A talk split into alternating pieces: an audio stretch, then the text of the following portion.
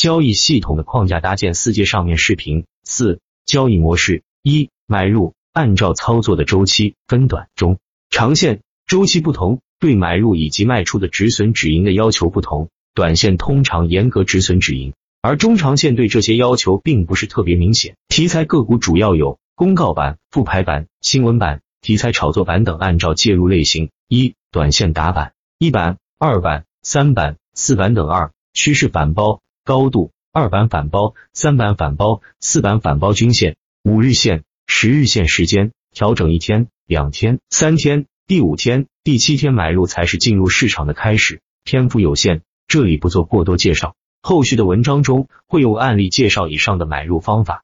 二、卖出一，对于短线打板，从时间上划分，集合开盘两分钟十点两点半；从空间上划分，开盘冲高卖，调整反弹卖。二、对于中长线操作，基本面与技术面低相互结合，基本面是否发酵，与个股是否在高位，以及量价配合等等。